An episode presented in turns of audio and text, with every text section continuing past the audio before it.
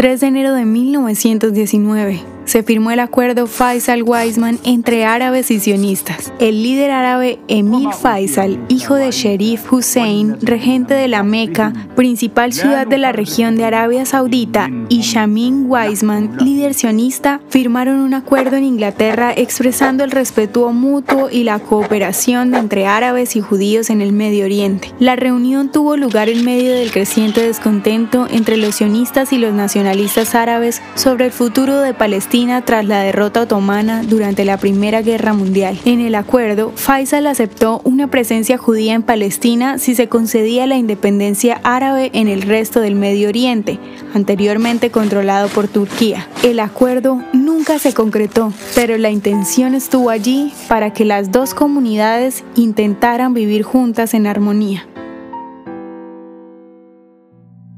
¿Te gustaría recibir estos audios en tu WhatsApp? Compartimos nuevos episodios todos los días.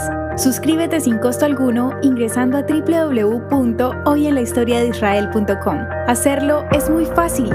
También puedes encontrarnos como arroba hoy en la historia de Israel en Instagram, Facebook, Spotify y otras plataformas digitales. Comparte este audio para que otros conozcan más acerca de Israel. Este proyecto es realizado por Philos Project. El contenido original de Hoy en la historia de Israel fue provisto por el Centro para la Educación sobre Israel.